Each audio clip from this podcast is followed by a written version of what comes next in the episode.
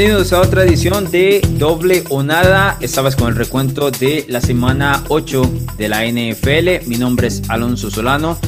Tengo que confesarles que este fin de semana, a pesar de que vi un baño de sangre enorme en muchas quinielas, a mí particularmente, en el tema de las apuestas me fue muy, pero muy bien. Así que si estamos hablando de un fin de semana donde se llenaron los bolsillos, este para mí en particular fue de los mejores. Y tengo al otro lado a don Joshua Maya y vamos a comentar de lo que dejó precisamente este fin de semana. ¿Qué pasa, Place of the Week? ¿Qué tal, Alonso? Gusto saludarte. Sí, la verdad, escuché nuestro podcast del jueves pasado y, hiciste buenas lecturas en varios partidos, entonces esperaba que, tuvieras un buen fin de semana. Así que bien por ti. En lo personal no, no fue del todo bueno, te soy muy sincero, pero, pero bueno, digo, es, esto es para, para divertirse un ratito, no, no, no para más que eso. Y, sí, muchas sorpresas, incluyendo el college, ¿no? Porque hablamos también de, college un poquito. Eh, la victoria de Michigan State en contra de Michigan en Ann Arbor y, también la victoria de, Maryland sobre, sobre Minnesota, estando 17 puntos abajo en el último cuarto, se van a overtime y el pateador de Minnesota falla un, un, este, un punto extra. El coreback de Maryland es el hermano pequeño de Tua Tagovailoa. Sí. Así que será interesante verlo, pero sí una semana bastante rara, incluyendo el college también, por supuesto. No, y que Boston College estuvo contra las cuerdas a Clemson por, por, una buena parte del partido. También se terminan recuperando. Y bueno, Trevor Lawrence no estuvo, no, no estará contra Notre Dame este fin de semana, algo que ya seguramente hablaremos en el siguiente podcast el próximo jueves. Y también el regreso del Pac-12. Así que muy interesante, pero bueno, ya entrando en tema de lo que es la semana, lo que nos dejó la semana 8 de la NFL, eh, yo creo que, tengo que ser honesto, a mí se, se me rompe un poco el corazón el tema de los aficionados de San Francisco, porque el año, no, ni siquiera el año pasado, este mismo año, en febrero, estuvieron a seis minutos de coronarse campeones del Super Bowl y ahora tienen al equipo completamente desmantelado por temas de lesiones, incluyendo las dos más recientes que ya fueron jugadores que se lesionaron, volvieron y esta vez con un lapso más prolongado. Seis semanas Jimmy Garoppolo con lesión de tobillo y ocho semanas George Kittle también con lesión de tobillo y una ligera fractura. Creo que podemos decir adiós a la temporada de los Diners, ¿no? Sí, me parece que sí, definitivamente. Y, San Francisco tendrá que evaluar muy bien qué hacer con, Jimmy Garoppolo, ¿no? Porque me parece que en tema de contrato el, el dinero garantizado ya se dio entonces, hacia adelante, pensar si vale la pena seguir con Garapolo. Un coreback que, que, sabemos no tiene esa capacidad de ganarte un partido, lo vimos en el Super Bowl, llevaba el partido bien, pero en el momento en que necesitabas que completara ese pase con Emmanuel Sanders no lo puede hacer. Y, yo no veo sinceramente que sea un coreback que lleve a San Francisco a ese nivel. Y, la verdad es que también es, un tipo de, cristal muy delgado, ¿no? Se lesiona cada rato y, y no vale la pena depender tanto de un jugador así, porque no puedes ni, ni avanzar ni evolucionar en, esa posición. Es una pena lo, lo, que sucedió con San Francisco desde el inicio de la temporada con todo el tema de las lesiones y me parece que estando en esa división, por supuesto, si estaría en otra división, pensaríamos a lo mejor que, que tiene chance, ¿no? O sea, si estaría en el este de la Nacional, serían incluso líderes divisionales, pero estando en esa división, tomando en cuenta cómo están jugando Seattle, Arizona y los Rams más o menos, creo que sí la temporada para San Francisco termina. Sí, eh, creo que ese es el punto, ¿verdad? O sea, la, competencia que tiene al frente. Sí sigo pensando que el equipo de los Niners, si no lo tomas en serio en un fin de semana, te arrolla, ¿verdad? Ah. O sea, aún así con el, el equipo B, el equipo C, lo que quieras, Así que es un equipo que siempre hay que tener de cuidado. Creo que la proyección es más tirando a si les alcanza para postemporada o no. Y ahora el tema que mencionábamos o que mencionaste, Jimmy, me llama la atención porque ayer revisé precisamente el contrato y sí, el, dinero garantizado ya pasó.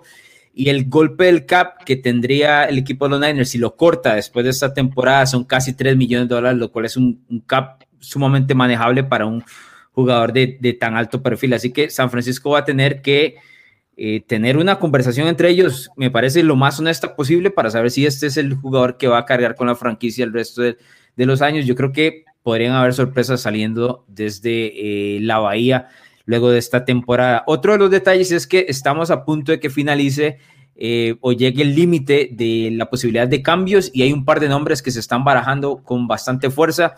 Stephon Gilmore, que podría salir de New England, se está pidiendo una primera ronda de acuerdo a reportes, y Will Fuller, que podría pasar de los Texans a algún equipo interesado, el que ligan directamente con Fuller es a los Green Bay Packers. ¿Cómo ves estos movimientos? Sí, lo, de Gilmore no estoy seguro, sinceramente, que algún equipo de la NFL vaya a dar una, una, primera selección. Y también están pidiendo algún jugador importante a cambio, ¿no? Yo no creo que, que alguien en la NFL se va a aventar a dar una, una primera selección y tomar ese contrato de Gilmore.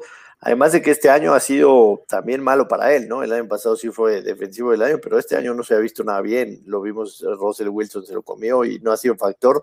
Yo no veo que, le ofrezcan tanto a Inglaterra, a lo mejor lo terminan soltando por una segunda ronda y un jugador más. Lo, que sí está claro con, con, el tema de Gilmore es que eh, los patriotas de Inglaterra el domingo pasado dijeron se acabó, ¿no? Tenemos que empezar a pensar en 2021 y para eso necesitamos pues deshacernos de los jugadores que a lo mejor no van a, no van a estar en, esta reconstrucción, que, tienen un, peso importante en el, en el tope salarial, etcétera, etcétera. Se dieron cuenta de que no van a ningún lado con, la derrota en contra de Buffalo. Era, digamos, la última oportunidad contra el líder divisional y, no hay para dónde ir con, estos padres de Nueva Inglaterra que tendrán que empezar esta reconstrucción y para qué hacerlo en 2021, ¿no? Empezar a hacerlo desde ya.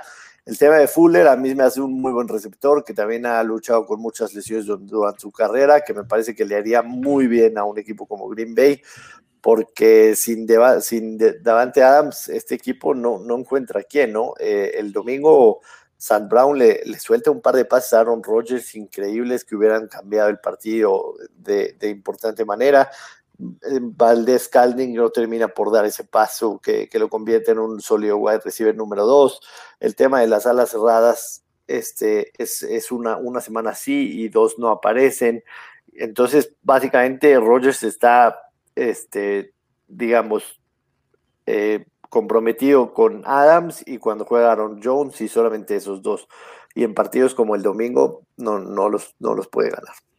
Sí, yo creo que el, o sea, Green Bay tiene que arrojarse lo que quiera por, por Fuller, le haría un favor enorme a Rodgers, especialmente en la segunda parte de la temporada, le da tiempo como para ajustar en ofensiva y darle otra opción de la que ya mencionabas. Lo que me deja duda de este movimiento es que hemos conocido que la gerencia general de los Packers no es muy aventada a hacer este tipo de, de cambios, ni mucho menos. Y por muchos sectores o por mucho tiempo ha desperdiciado la oportunidad de rodear a Rogers con el talento suficiente como para hacer eh, pues un empuje para llegar al Super Bowl. Así que, o sea, no, no sé si lo van a lograr en el momento que la gente escuche este podcast, tal vez ya el movimiento se haya dado o no. Lo que yo creo es que no se ajusta a lo que nos ha dado los Packers en los últimos años. Eso sí está claro. Y en el tema de Gilmore no tengo mucho más que agregar. No creo que valga una, una primera ronda, honestamente. Ni tampoco veo un equipo que lo necesite o que tenga como para hacer el cambio en ese momento y diga, ok, necesito a Gilmore para dar el paso y llegar a postemporada llegar al Super Bowl. No veo un equipo que se ajuste en ese detalle. El equipo de New Orleans es el que se me viene un poco a la mente porque han estado muy mal en la defensiva secundaria pero eh, New Orleans no creo que se aviente tampoco a regalarle una primera ronda a Bill Belichick en, este caso, que es lo que está pidiendo. El precio sí está, está sumamente alto. Pasemos a los duelos directos de lo que nos dio la semana 8. El juego de la semana, Pittsburgh y Baltimore. La escuadra de los Steelers roba esta victoria, continúa invicta, a pesar de que Baltimore tuvo más yardas totales, más yardas por pase, más yardas terrestres. Sin embargo, eh, cometió muchísimos errores, incluyendo dos intercepciones de Lamar Jackson. ¿Qué te deja? ¿Qué aprendiste de este partido? Bueno, de, entrada que Pittsburgh tiene, tiene varias maneras de ganarte, ¿no? Lo puede hacer a la ofensiva, lo puede hacer a la defensiva, lo puede hacer incluyendo un partido como el domingo, que si tú ves las estadísticas, eh, lo primero que vas a decir, el marcador está mal, el que ganó fue Baltimore porque tuvieron más de 200 yardas totales los, los Ravens, pero está claro que Lamar Jackson no evoluciona como un coreback pasador. Las dos intercepciones son errores crasos que le cuestan a final de cuentas a, Baltimore el partido.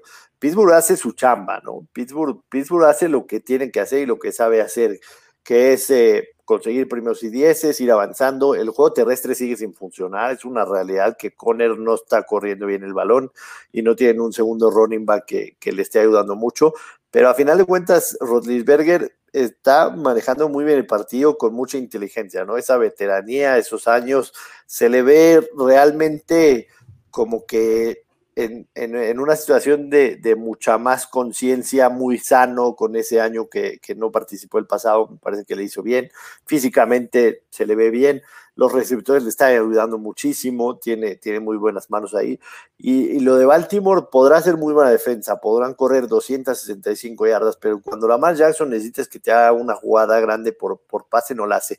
Yo te quiero hacer una pregunta, a ver si, si yo soy el loco, y, estoy equivocado. Te voy a plantear esta situación que pasó con Baltimore. En cuarta y tres, después regresando de la pausa de los dos minutos, cuarta y tres. Decía Baltimore jugársela estando abajo por cuatro puntos. Yo, yo estaba viendo el partido con mi hijo y le planteé, ¿por qué no vas por un field goal? De todas maneras, aunque te pongas un punto abajo, de todas maneras vas a necesitar parar a Pittsburgh ya sea que anotes o que consigas el primero y diez o lo que sea, tú vas a necesitar para Pittsburgh. Y tienes, lo, tienes dos timeouts. Ve por un field goal, te pones a un punto y en tu siguiente serie ofensiva, porque tu mentalidad es detener a Pittsburgh, en tu siguiente serie ofensiva, lo único que necesitas es otro field goal, porque estás jugando contra una defensa que es muy buena en, en esas situaciones. Y no solo eso, no habías podido hacer una jugada grande en, ese aspecto. Entonces, ¿por qué no pensar un poquito fuera del librito, ¿no? Voy por un field goal y, en, la, en la última serie ofensiva Baltimore llegó a la yarda 30 y tienes a Justin Tucker, tienes el mejor pateador. Estoy loco, a ver, corrígeme si, si estoy mal por pensar así. No, de hecho es, la situación de lo que dice el librito, es ir por los tres puntos. Y es lo mismo que hablamos o hemos hablado en diferentes situaciones de que los entrenadores en jefe se hacen bolas cuando les está corriendo el tiempo, se les está acabando el tiempo y no saben cuál es la situación que necesitan en ese momento. La jugada correcta y era precisamente lo que estás hablando, patear el field goal, ponerse a un punto y jugar a que tu defensa te va a regresar el balón. No solo eso, el punto del detalle de esto, y lo apuntas muy bien, es que luego lo que vas a necesitar es otro field goal, o sea, no tener que ir de, lado a lado a buscar el touchdown, que fue lo que terminó sucediendo, sino poner el timeouts y con sin un no importa.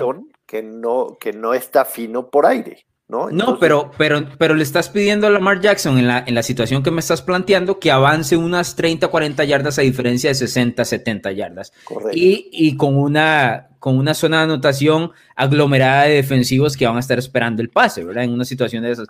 Entonces lo planteas muy bien. Yo sí siento que los entrenadores en jefe, y lo discutimos creo que hace unos dos, tres podcasts atrás, los entrenadores jefes tienen que contratar a una persona que les diga esto. Es solo una, eso es el único trabajo que necesitan el fútbol, el fútbol diles, Diles que estoy libre, ¿eh? que, puedo ir a, Baltimore a ayudarle.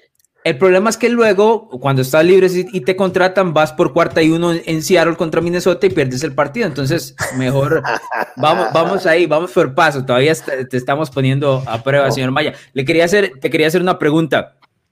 Dejamos el resultado de, de Pittsburgh y Baltimore atrás. O sea, ganó Pittsburgh, está invicto, todo lo demás. Eso está muy claro, ¿no? Sí. ¿Aprendiste que los Steelers son superiores a los Ravens o, cómo ves ese, ese, pareo directo? Lo, veo como, como, como, fue el partido, ¿no? Eh, que a lo mejor piensas que, como, que como roster completo eh, Baltimore tiene mejores jugadores, sobre todo, digamos, en, el tema del, del, juego terrestre, que ahí hay una disparidad enorme en el resto de las líneas en el resto de las líneas está muy parejo. y que a los Ravens, perdón, que a los Ravens faltó Mark Ingram, ¿verdad? Que es el número uno. Sí, pero Gus Edwards a mí me parece un, fantástico corredor también. Y, tienen a J.K. Dobbins. O sea, ahí sí estás hablando de tres, tres running backs que los tres te pueden dar muy buenas yardas. Y súmale a Lamar Jackson, ¿no? Que también corre. Entonces tienes un juego terrestre bárbaro.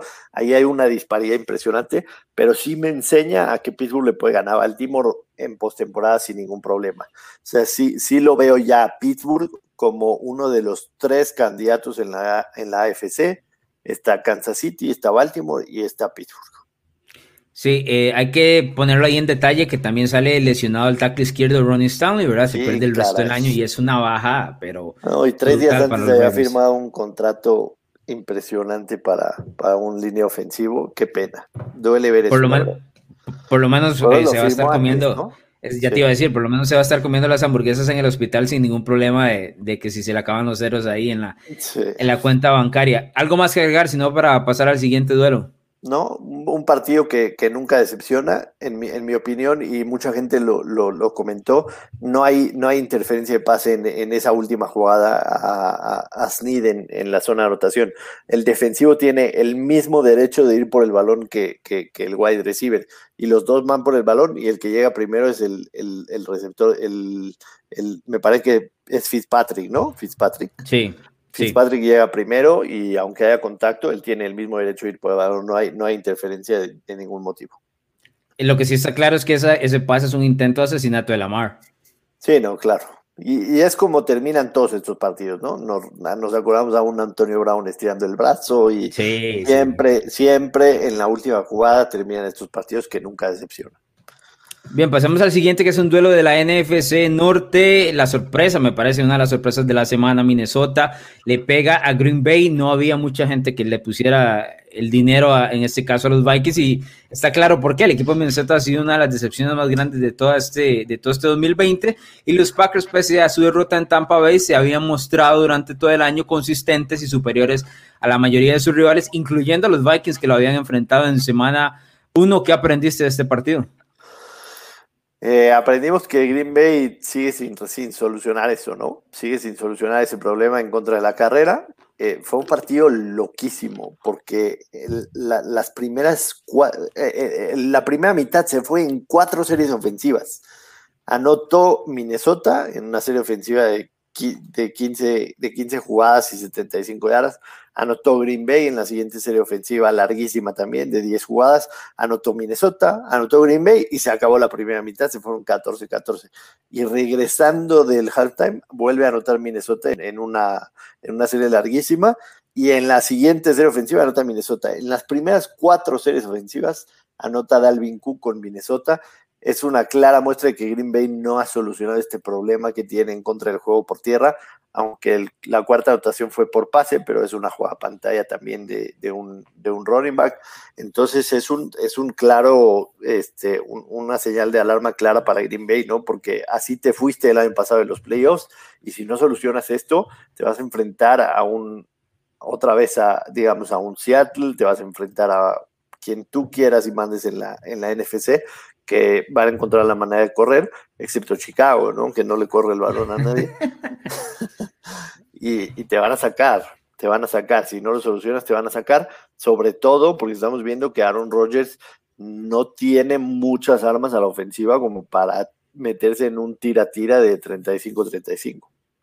No, y que puso sus tres pases de anotación con Davante Adams y aún así no le, no le termina alcanzando. Me llamó la atención lo que dijo Matt LeFleur después del partido mencionaba que tienen que solucionar ese tema de, la defensiva contra la carrera rápido, porque ya saben lo que se les viene el jueves, y el jueves es uno de los equipos más volcados a, a, cargar el balón, a correr como el equipo de San Francisco, y es el, que les ha dado pesadillas en, los últimos par de años al equipo de, de la escuadra de los Packers sí mantengo el hecho de que Green Bay me parece un muy buen equipo, pero hay algo que le hace falta y, creo que no hay mucho avance de lo que mostraba el año anterior, del 13 y 3 a este, más allá de que Aaron Rodgers está jugando muchísimo mejor y eso está claro y que te va a reventar y te va a ganar si no, si no estás en un buen día o si tienes un equipo mediano, pero cuando un equipo se le para, la defensiva de los, de los Packers tiene, tiene muchísimos problemas. Otro de los detalles que me, me llama la atención es que Kirk Cousins solo completó 11 pases en esta victoria y se le registra un touchdown y 160 yardas. Y ese touchdown es todo de Alvin Cook. No, sí, es que, es que esa, es la fórmula para Minnesota, ¿no? Y, está tan claro como el agua de, una laguna preciosa verde. Si tú vas a depender de Kirk Cousins pues, que te lance 45 y que complete 30, no vas a ganar partidos. No vas a ganar. Esta es la fórmula de Minnesota y ellos lo saben, pero a veces no lo emplean. La, la, clave de la victoria para Minnesota el, domingo pasado en Lambeau fue eh, apegarse a, a, eso, ¿no? Y no salirse en ningún momento de, de, ese plan de juego. Y por eso ganaron el partido. Y si lo siguen haciendo, van a ganar muchos partidos, pero normalmente se ven en situaciones en que se tienen que salir ese plan de juego y, no lo logran. Me parece que esta victoria para Minnesota es demasiado tarde, con marca de 2 y 5, tomando en cuenta los equipos que tienes en la, en, la división sur, que están, están ahí Tampa Bay y Nueva Orleans, más los otros dos que están en el, en el oeste, y por ahí con Chicago difícilmente va a alcanzar a Minnesota para, para regresar esta temporada y colarse a playoffs. Sí, estoy de acuerdo. Eh, pasamos al siguiente. Me parece que aquí todo el mundo lleva a Los Ángeles Rams luego de ver la victoria contra el equipo de Chicago. Eh, visitaba la escuadra de Miami en el debut de Tua Tagovailoa, que termina siendo, me parece, eh, o pasa a segundo plano por la actuación que tuvo el equipo en el costado defensivo. Si te pones a ver las jugadas, las yardas, eh, la, conversión de terceras oportunidades, todo lo que quieras favorece al equipo de los Rams menos el marcador.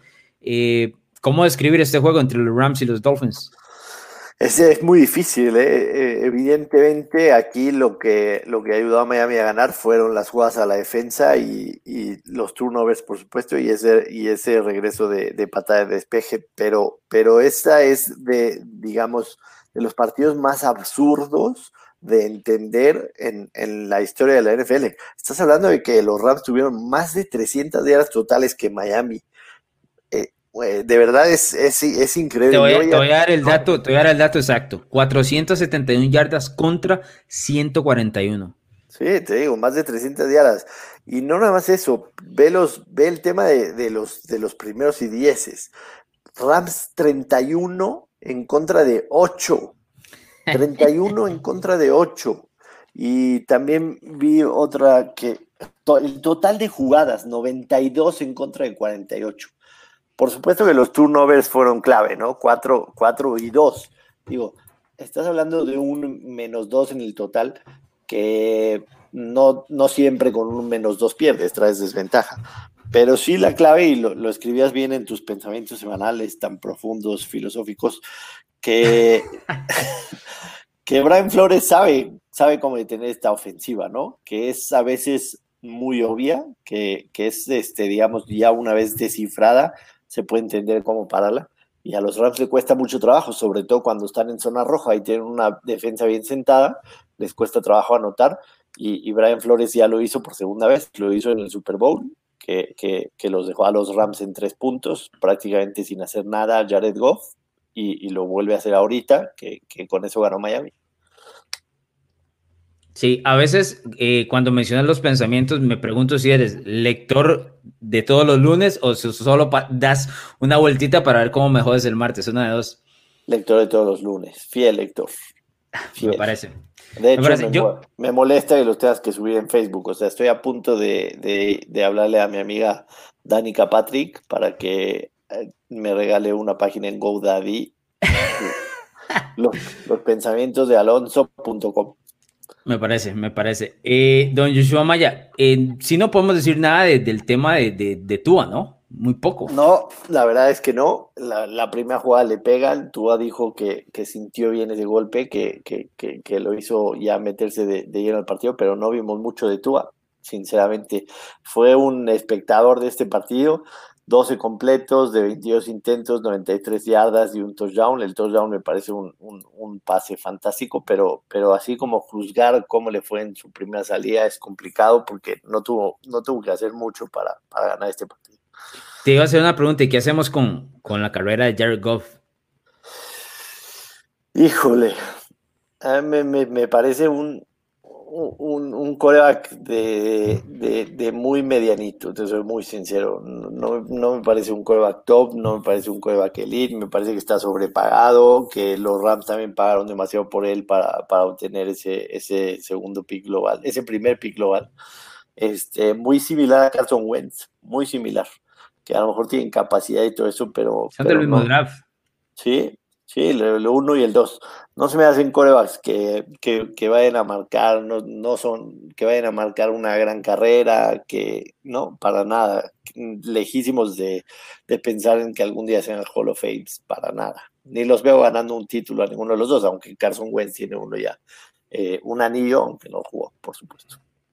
Nada más quiero una respuesta sin explicación. ¿Es Jimmy o Goff? No, Trubisky. Era una, era una respuesta, pero no la equivocada. No, dame a Joe Burrow toda la vida, toda la ah, vida. Ah, no, bueno, pero no te acomodes así tampoco, eso está facilísima. Está, está muy fácil. De hecho, hicimos una encuesta en NFL Latino el lunes por la noche y Burrow, y Burrow está arrasando. Bote. Sí, Dame sí, Joe Burrow toda la vida. Estoy fascinado con ese tipo, fascinado. ¿Sabes qué? Pero bueno, ya, tanto sus habilidades como su, su, este, su forma de ser, ¿no? O sea, me gusta tanto una como la otra, su forma de ser. Todo es soberbio y, y, el güey sabe que, que, que, ahorita ganar dos partidos con los Bengals no significa nada. O sea, este güey tiene, tiene un, un, este, una autoestima brutal. me, me parece fantástico si la gente del, podcast te pudiera ver la sonrisa que tienes en la, en la cara a la hora de hablar de Joe Burrow, pensarías que eres fanático de los Bengals de toda la vida. No, hasta como el emoji, ¿no? Los corazones aquí en los ojos. Ya que mencionaste a Mr. Trubisky, pasemos al duelo entre los New Orleans Saints y los Chicago Bears. Es obligado. Este duelo te... Sí, es obligado. Es obligado porque en Twitter tenía, o sea, estabas que te vomitabas. Sí, no. Mira, que, que, que hay, hay, hay, partidos que aceptas la derrota, hay partidos que te regocijas con una victoria que a lo mejor ni siquiera tuviste, tuviste eh, los méritos para, para conseguirla, pero hay partidos que te frustran demasiado y este fue uno de ellos porque Chicago tenía todo para ganar el partido, absolutamente. La lectura que, que hicimos el jueves pasado, te dije, Camara, por supuesto que va a ser un tipo que te va a hacer yardas y te, te va a correr el balón y también por aire, pero el chiste es tratar de, de, frenar el daño, ¿no? Al final de cuentas, Camara no tuvo 140 yardas del scrimmage, pero, pero no anotó un par de jugadas por supuesto que fueron clave, pero tenía Chicago el personal para frenar a Camara. Eh, el tema está dos cosas claves en Chicago. Número uno, Matt Nagy tiene que soltar el play calling porque eh, Matt Nagy tiene el puesto de head coach siendo un coordinador ofensivo. Y cuando tú eres un coordinador ofensivo y te olvidas de ser head coach, pasan cosas como las que sucedieron en el último minuto de eh, la primera mitad en donde Chicago juega una defensa prevent en contra de los Santos de Nueva Orleans y en vez de irse con ventaja de 17-3 porque estuvieron en zona roja con la ventaja de 10-3, en vez de irse con ventaja al halftime en 17-3 y congelar el partido, juegas una defensa prevent después de anotar solamente un field goal y Drew con tres segundos te hace un pase regalado. Esa defensa prevent la ves cuando estás en el cuarto cuarto, al rival le quedan dos minutos y no tiene timeout y tú vas ganando por 10. Juegas prevent para que se acabe el reloj, aunque te anoten con cero segundos y ganas por tres. Aquí lo hicieron en la primera mitad. ¿Por qué? Porque Matt Nagy está metido en el tema de la ofensiva y no es un coach que se acerque a su defensa y les diga, cabrones, ahorita no podemos permitir más que un field goal. Y en el tercer cuarto viene una debacle impresionante, empezando por la estupidez de Javon Wims. Te picaron el cu, el cu, ya sabes cuál. Aquí lo puedes decir. El culo, te picaron el culo, aguántate y ya después haces lo que te ganas de hacer, pero no puedes joder a tu equipo de esa manera. La estupidez de Javon Wims, regresan 15 yardas para atrás y después viene una intercepción de Falls y ahí se cae el equipo. La defensa mantiene de una u otra manera el partido cerrado, anotan 10 puntos, se van a overtime y en overtime, a pesar de que los dos tuvieron posibilidad de ganarlo, porque la primera serie ofensiva de los seis no hace nada, el tema de Falls, y ese es el segundo punto al que quería llegar, Falls no es un upgrade por Trubisky, al menos ahorita no lo ha sido. A mí, te voy a ser muy sincero, los errores que hace Falls, porque lleva intercepciones en siete partidos seguidos, incluyendo la temporada pasada con Jacksonville y seis ya con Chicago, esos errores también los hace Trubisky. La, la defensa que con Trubisky tienes mayor juventud, un poquito de mayor liderazgo, me parece, y también un mayor, mayor ese atleticismo. Trubisky en dos o tres jugadas que Fall se comió un sack, puede rolar a la izquierda o a la derecha y convertirte un primer y diez. Entonces, este Chicago el domingo nos mostró que no va a ningún lado. Si esto no cambia, Chicago no va a ningún lado. ¿No, ¿No te parece? No sé si irónica sea la palabra o hasta llegar a un punto de desesperación de que me estés pidiendo a Trubisky en este momento. Es que ese, o sea, si, tú me estás diciendo que, que Falls es un upgrade, entonces lo entiendo, ¿no? Pero no es, no lo es. O sea, no es, será un tipo que tenga cualidades mejores que Trubisky, sobre todo las lecturas que hace en defensa, pero en el tema de las decisiones, las intercepciones, no lo es. Y si, si Trubisky hubiera estado en el campo, creo que Chicago hubiera tenido más posibilidades de ganar.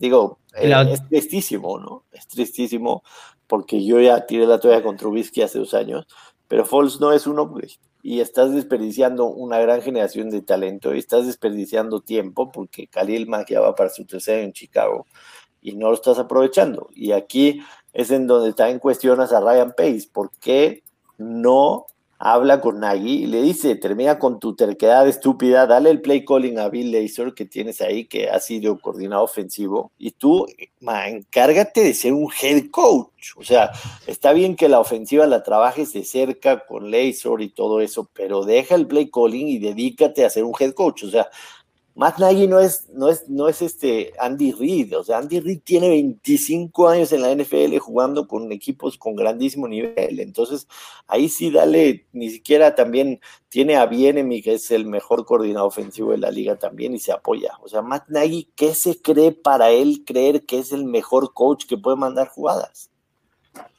Yo creo que el primer año en, en Chicago y esa y ese éxito que tuvo tempranero lo termina engañando. Sí estoy de acuerdo que el, touchdown de los Saints saliendo de la primera mitad cambia absolutamente todo el panorama del partido y estoy 80-90% seguro de que, de que fue un regalo de los Bears. Fue un regalo completo de los Bears porque no era, o sea, New Orleans hasta ese momento no había movido el balón. Eh, a gusto y por la defensiva que ya mencionabas que planteas el equipo de Chicago, o sea, Brice se vio con tiempo y espacio que no tuvo durante los primeros dos cuartos en, esos últimos dos minutos y lo completó con siete. Es que ese fue el problema, que lo termina en siete y ahí cambia absolutamente todo el juego. Nada más en un minuto más, don Joshua Maya, ¿qué aprendiste de New Orleans? También que ahora si viene un duelo con Tampa Bay que vamos a ver el jueves, te dejó algo ya que lo viste directamente este equipo. No, te, vuelvo a repetir, este equipo no me, no me convence del todo. El tema de Michael Thomas, eh, ah, yo presiento que hay algo más. E, ese, ese problema en el vestidor que hubo afectó demasiado. Yo no, yo no me como enteramente lo de la lesión y, y no veo a este equipo, sinceramente, como contendiente en la NFC, que puede ganar, sí, teniendo playmakers como Brice y como Camara, puedes ganar, pero ni, ni, su defensa es muy fuerte para considerarla. Y la ofensiva, quién sabe qué pase con Michael Thomas. La realidad es que ha jugado medio cuarto en la temporada y yo no sé cómo va a regresar ni cómo se le animó ahí. Yo no, no compro a, a los Saints de verdad. Y el próximo rival de New Orleans es el equipo de Tampa Bay que tuvo un duelo el lunes por la noche, algo complicado ante los New York Giants.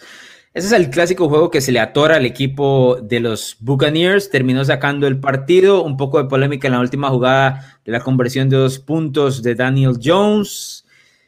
Ese equipo de Tampa Bay ahora liderando la NFC Sur, pero tendrá como eh, que enfrentar a los Saints, como mencionaba, el próximo domingo por la noche en el juegazo de la semana 9. ¿Qué te, qué te dejó este partido? Sí, mucho más apretado de lo que todos esperábamos, ¿no? Eh, ¿Apostaste en este partido?